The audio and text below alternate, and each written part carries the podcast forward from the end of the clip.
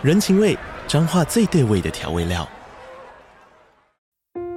人，你在这端，我在那端，各自忙碌又相互牵挂。情，街角的吵杂声传递温暖与思念。味，是从每一个转角飘出的乡愁。这里是彰化县政府 Podcast 节目《彰化早咖》，我是主持人内克。从彰化大小事各具特色到旅游攻略，透过轻松有趣的访谈，带着大家走进最在地的早咖。准备好了吗？彰化的故事，我们说给你听。以上为彰化县政府广告。嗨，大家。就是久违的更新又来啦！我今天会聊跟食物有关的故事，但是在进入主题之前呢，我有一些话想跟大家分享一下。好，我现在更新一下我嘴巴的状况好了。如果你不知道发生什么事的话呢，你可以去听上一集，就是嘴巴长肿瘤那一集。那我现在呢，就是终于做完我的根管治疗了。我这次总共做了五颗牙齿，那一颗要花两个礼拜才可以完成，所以大约花了十周，就大概两个半月左右的时间，把我所有的根管都完成了。那自从上一集播出之后呢，真的出现了非常非常多的听众朋友给我鼓励，这是真的真的很多，多到我有点吓到。因为当初录那一集的时候呢，我就是抱持着一个呃记录一下我现在的生活状态啊，我的人生经历这样子。然后如果可以顺便帮助到一些人的话呢，我就觉得很满足了。所以我想说那一集应该不会这么多人听了，因为大家知道嘛，毕竟这个节目是分享食物的故事。结果播出之后呢，那一集的收听人数还是跟其他集数差不多多，甚至还有一些就是平常没有在听我们节目的人跑来收听。那我会知道，就是因为有一个听众他私讯我说，他平常没有在听我们的节目，是他的老板把那一集贴给他听，然后他听完之后感触很深，希望我早日康复这样子。然后还有更多人在听完节目之后呢，无论是在我们的 IG 留言啊，还是私讯呢，都表示说他想要赶快的去预约牙医，该鼓起勇气来面对看牙这件事情。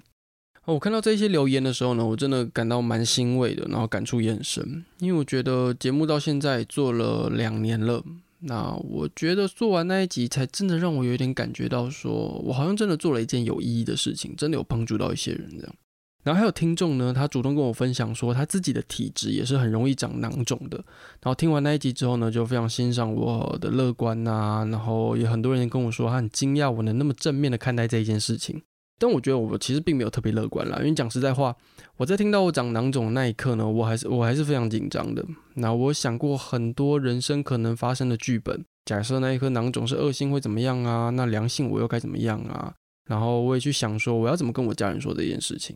因为我我是不想要跟家人隐瞒啦，可是你又不能直接跟他们讲，所以你必须要用什么样的字句去跟他们说明这个东西，然后才可以让他们比较放心。反正就是想了一下。但我大概想了一阵子之后呢，我想说，好，那我知道我现在长囊肿了，可是我明天还是要去上班啊，那我还是要吃饭啊，那我还是想要看隔天就是原本已经买好的电影票啊，反正我人生还有非常多的事要做，还是有很多事情要完成。那我现在虽然得知我已经长了囊肿了，但至少这目前还不影响我去做我想做的事情。啊，所以那个时候呢，我满脑子都是我自己想做的事情的时候呢，我就发现，哎，自己好像没有那么紧张了。所以我就觉得说，嗯，真的只要找到你想做的事情的时候呢，你就可以让你自己停止去悲伤，专注在你爱的事情上面，或者是你爱的人身上呢，就会变得比较乐观。好，那大概就这样，反正就是这样一个简单的小聊天，当当做个开场这样。不知道大家喜不喜欢这种形式啦？如果你喜欢的话，你可以跟我说一下，那我说不定之后就会出一些这种就是小单集，就聊一聊最近发生什么事情，或是最近有吃到什么好吃的食物，跟大家分享，类似这样。好，那我就回归到主题啦。今天呢，我要来聊一款澳洲的特色饼干，叫做 Anzac Biscuit。这是一种用燕麦、面粉还有糖呢烤成的饼干。那有些人听到这边可能会想说：“诶，等一下，biscuit 怎么会是饼干呢？biscuit 应该叫比斯吉吧？就是那种长得很像 scone 的那种小松饼，外面酥酥脆脆的，然后里面很绵密的那种点心。这种东西怎么会叫饼干呢？”呃，我一开始也有的确有类似这种想法，所以我就针对这件事情呢就去查了一下。但我发现呢，这应该算是美式英文跟澳洲英文的用法差异。就跟英式英文跟美式英文的单字有些差异是一样的意思。那譬如说，公寓在美国叫做 apartment 嘛，但是在英国叫 flat。那饼干呢，在美国叫 cookies，可是在澳洲呢就叫 biscuit，大概就是这样的差异。而且如果你在澳洲把 Anzac Biscuit 叫做 Anzac Cookies 的话呢，是有可能会犯法的哦。好，那个这个原因我们晚一点再聊。我们现在聊一下 Anzac Biscuit 的这个 Anzac 背后到底是什么故事好了。Anzac 其实是个缩写，A N Z A C，它的全名叫做澳洲纽西兰军团 （Australian and New Zealand Army Corps），或者叫做纽澳军团。这是一支在第一次世界大战成立的军团。那他们在一战的时候呢，因为参与了土耳其的加里波里战争而成名。那介绍加里波里战争的话呢，我们先来前情提要一下一战的状况。一九一四年的时候，第一次世界大战爆发。那当时呢，分成两大阵营，一边是协约国，那一边是同盟国。协约国的主要成员呢，有英国、法国还有俄国。同盟国的主要成员呢，有德国。奥匈帝国，还有今天的土耳其，当然还有更多国家参与过一战了，不然就不会叫世界大战了。但我们今天只会提到呃刚刚讲的那一些国家，不然整个故事会变得太乱。一战爆发之后呢，一开始的主战场都发生在欧洲西部战线，但是打了一阵子之后，协约国跟同盟国都没有进展，谁都不能把对方给打下来，所以协约国这时候想了一个方法，要来突破这个困境。他们就想说，诶，那如果在欧洲西部战线以外的地方开辟一个新战场的话呢，说不定就可以有机会找到破口来包围德国还有奥匈帝国。好，再加上当时的鄂图曼土耳其呢，也在欧洲东部攻击俄罗斯的军队，还控制了黑海附近的海峡，切断了英法两国跟俄罗斯之间的重要补给路线。那导致俄罗斯那个时候情况非常危急，所以就让俄罗斯急着向英法求救。所以英法这时候想说。那既然欧洲东部的俄罗斯盟友遇到了困难，那我们这时候又需要开辟新的战场来找寻其他机会的话，那我们就往欧洲东部进攻。那他们就决定呢，要攻击鄂图曼土耳其。第一步呢，就是要重新夺回达达尼尔海峡的控制权。那这个海峡呢，就是在加里波里半岛附近。所以在一九一五年二月十九号的时候，英法海军呢就开始炮击达达尼尔海峡附近的土耳其军队。但土耳其也不可能站着给你当标靶练习嘛，他们就会在沿岸的陆地架设火炮反击。那也在达达尼尔海峡的水域放了很多水雷，要把英法海军给击沉。在英法海军轰炸了一个多月之后呢，他们的三艘战舰已经被土耳其的火炮或是水雷给击沉了，但他们还是没有办法抢下达达尼尔海峡。所以英法两国这时候觉得说，一定要靠陆军从陆地上支援，才有办法打赢这一场战争。所以他们就召集了八万名士兵，分成了三支部队，准备要抢滩占领达达尼尔海峡旁边的加里波里半岛。而这三支军队呢，其中有一支就是 ANZAC 澳洲纽西兰军团。一九一五年四月二十五号的半夜呢，纽澳军团本来要在加巴特佩附近的海滩登陆，但因为纽澳军团并不是非常的熟悉夜间登陆的技巧，结果导致他们跑错地方了。跑到了比原本那个要预计登陆的海滩呢更北一点一个无名的沙滩上面。那纽澳军团呢一登陆这个莫名的沙滩呢，本来期待有一条路可以进攻内陆的，结果在他们眼前呢竟然是一片陡峭的悬崖。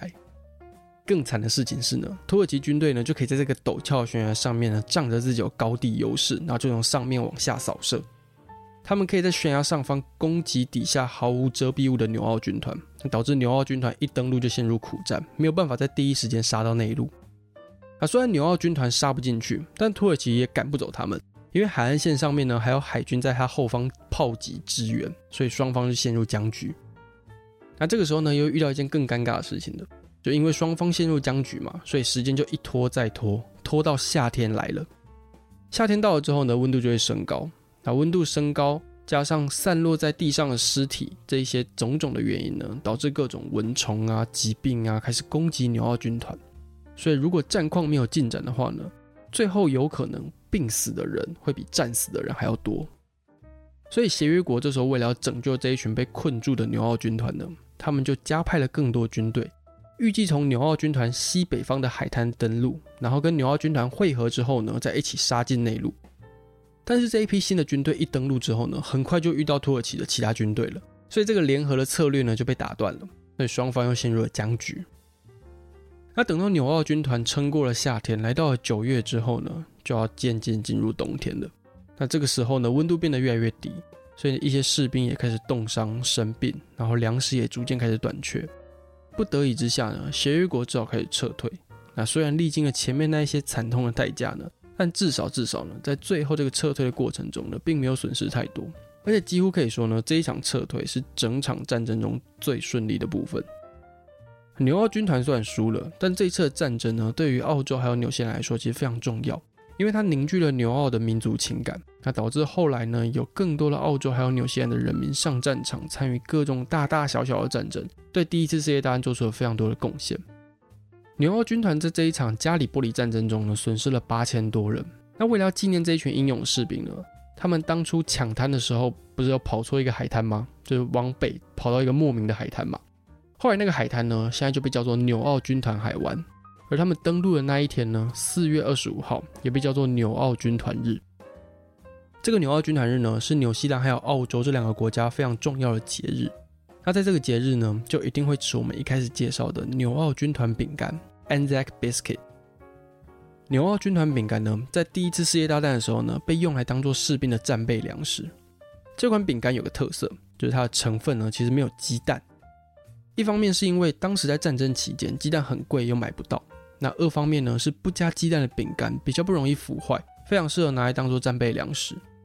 那除了当做战备粮食以外呢，这款饼干也在战争期间被拿来当做募款的手法。纽澳军团的家人呢会烤这种饼干拿去街上募款，然后再把募到的钱拿来帮助在前线打仗的家人，让他们有更好的装备或是粮食。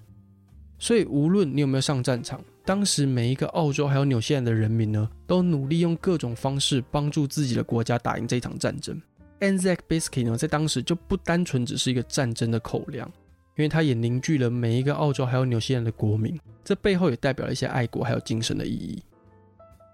那就是因为有这种特殊的意义，所以 Anzac 这个词在澳洲就有被特别立法保护，任何人都不能把这个词。用在贸易、商业、娱乐或是乐透彩这种用途，那或是呢，你也不能把这个词当做私人住宅啊、慈善机构、车子或是船只的这些名称，不然你是有可能被罚的。而且不止不能乱用 Anzac 这个词，就连 Anzac Biscuit 呢，你也不能乱做。如果你今天你要宣称你自己贩售是 Anzac Biscuit，你就必须依照最传统的食谱来制作，就连饼干的形状呢，也要是最传统的圆形。你不能像鸡蛋糕有那种各式各样的形状，像什么手枪形状啊、海豚形状这些都不行。如果你违反该那些规定的话呢，轻的话就是商品被下架而已。可是如果严重的话呢，你是有可能被告的哦。在二零零八年的时候呢，一个非常有名的潜艇堡品牌 Subway，就是因为这些规定，它就下架了他们本来贩售的 Anzac Biscuit，所以这款饼干现在它基本上找不到了，就是一个回忆里面的时代眼泪这样。我自己觉得 Anzac Biscuit 或许不像 Tim Tam 巧克力这么有名，就基本上大家想到澳洲，可能就会想到 OK Tim Tam。但 Anzac Biscuit 背后的故事呢，我觉得蛮值得大家可以多多去了解的。毕竟这个饼干背后呢，是承载着整个国家的民族情感，还有那一些英勇士兵的鲜血，那也是对这些退伍老兵的一个尊敬。好，那以上呢就是 Anzac Biscuit 的故事。那如果你有兴趣的话呢，你可以去找找看。那我们就下期见喽，拜了。